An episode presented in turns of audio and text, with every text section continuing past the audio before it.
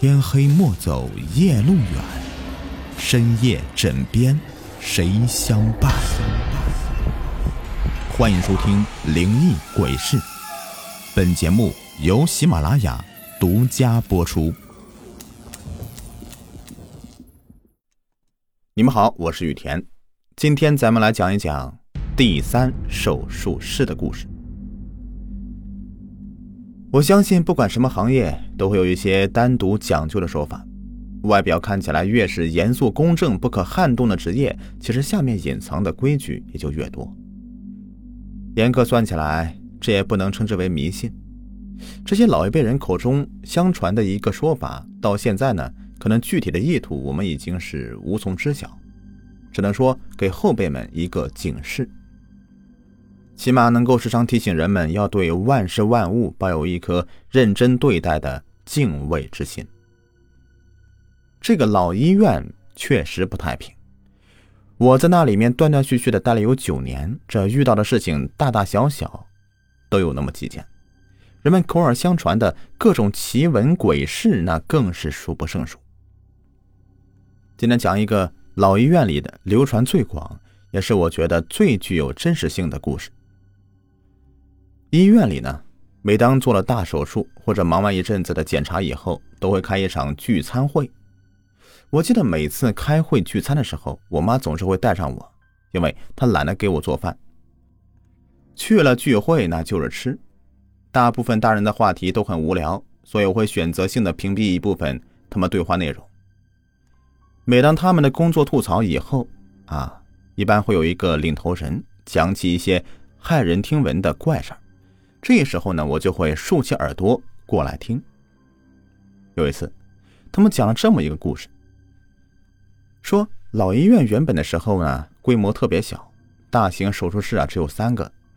当时医院周围的人很少，基本上能同时上两个手术室的机会并不多。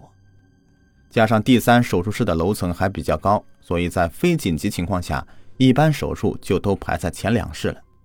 于是，在三室手术的人。也就越来越少。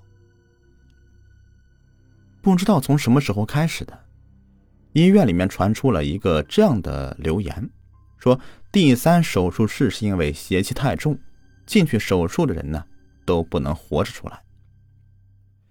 跟着做手术的医生、护士也都会跟着倒霉。医院怕事儿，不肯找人解决，所以啊，才降低了它的使用率。本来进三室手术的病人呢，都是一些急症。或者是抢救的病患，他们基本都是出现这个突发状况，而一二室预约排满了，排不上才送进去的。按理说，出现一些抢救无效死亡的情况也挺正常的。但这么一说呀，不管什么原因，大家都突然意识到，原来三室真的是进去多出来少啊。这样一来呢，尽管没发生些什么事，但很多人都觉得。这三室晦气，能少去就少去了。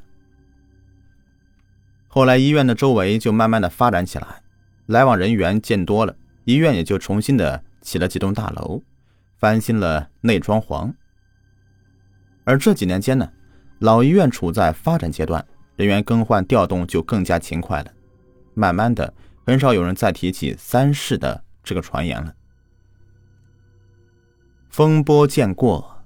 最初的事情呢，也只有一些一直留在医院的老人才知道了。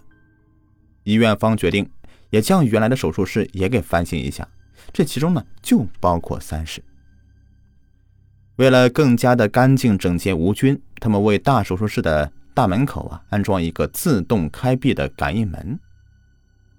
谁也没有想到，安了感应门的第一天，这个门就夹断了一个不明真相的小护士的。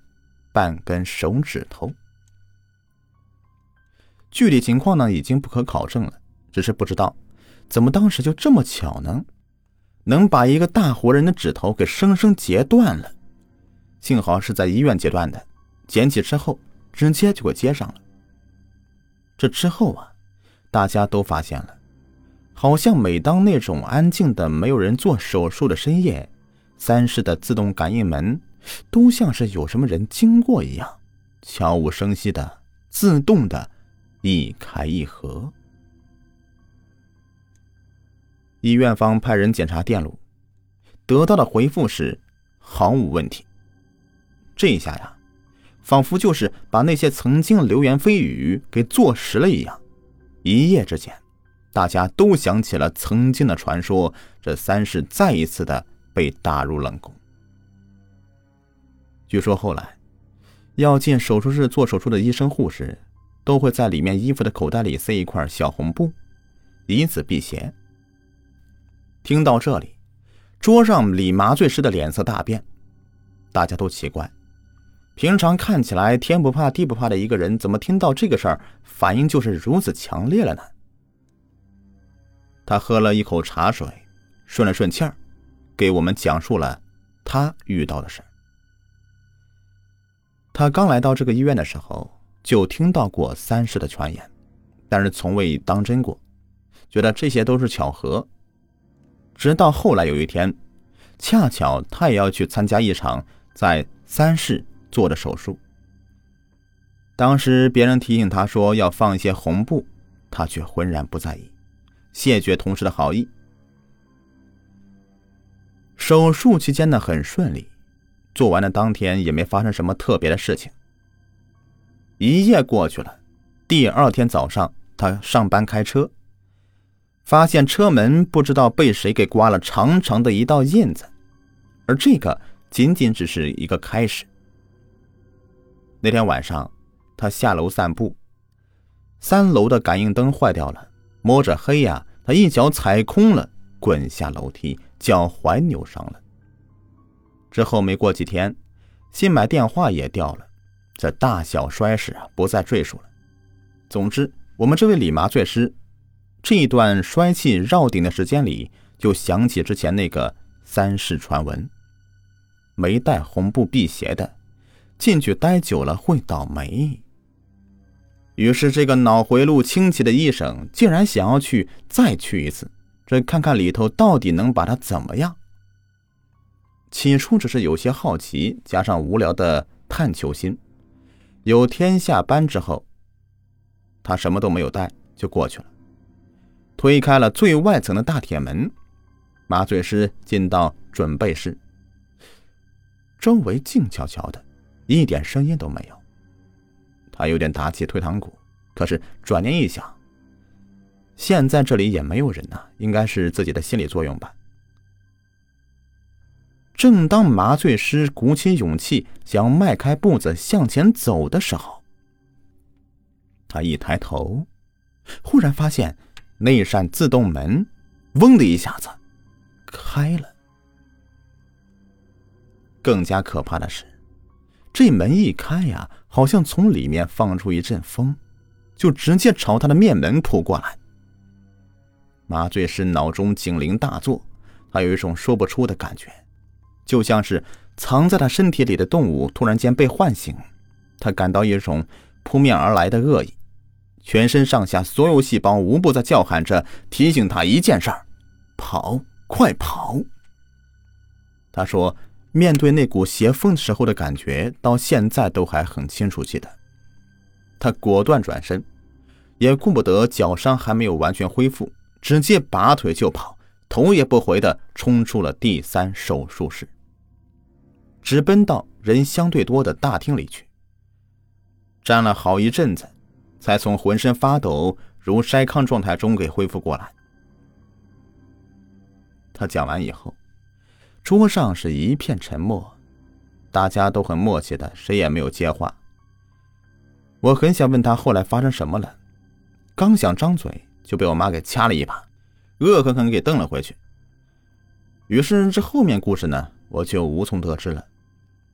后来老妈也换了单位，不知道这第三手术室还是在还是不在了。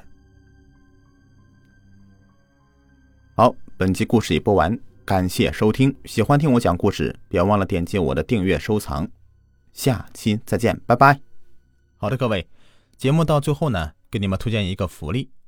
如果有想要了解潮鞋的，可以加一下唐朝体育这个微信：九三四八五七八。他们家的潮鞋款式非常的好看，并且价格也很优惠。我自己本人呢也在穿，而且我们的粉丝还有优惠。微信号是九三四八五七八。